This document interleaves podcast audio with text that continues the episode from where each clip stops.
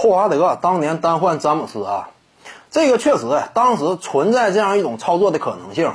因为就那个时代来讲呢，目前这个当时啊，呃，普遍认为一种观点，那就是詹姆斯联盟当中，如果说他的交易价值第一的话，那么交易价值第二的就是德怀特·霍华德。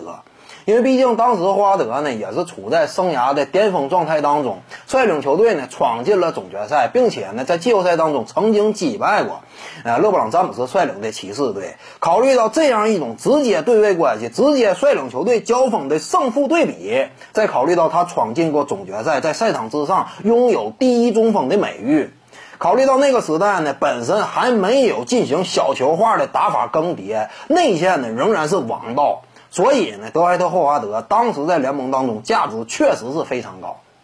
你要说单换勒布朗·詹姆斯是存在这样一种谈判的考虑空间的，也就是他俩之间互相能够单换。你要说其他人呢，那都是不存在这样一种可能性的，因为你毕竟得有什么说什么。当时的勒布朗·詹姆斯技术上是存在缺陷的，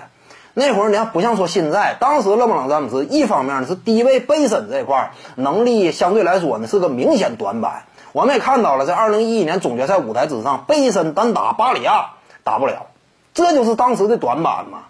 再有一点呢，就是投射这一块也确实不行。勒布朗詹姆斯是后期逐渐投射水准准星才开始上来，一开始那会儿无论是中距离还是三分，哎都是非常一般的。因此呢，进攻手段很受限制。这也是为什么当时的骑士队呢，他在这个争夺冠军这方面呢非常力不从心。勒布朗詹姆斯本身呢还处在一个提升的过程，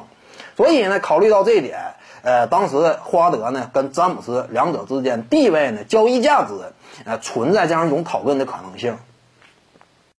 各位观众要是有兴趣呢，可以搜索徐静宇微信公众号，咱们一块聊体育。中南体育独到见解就是语说体育，欢迎各位光临指导。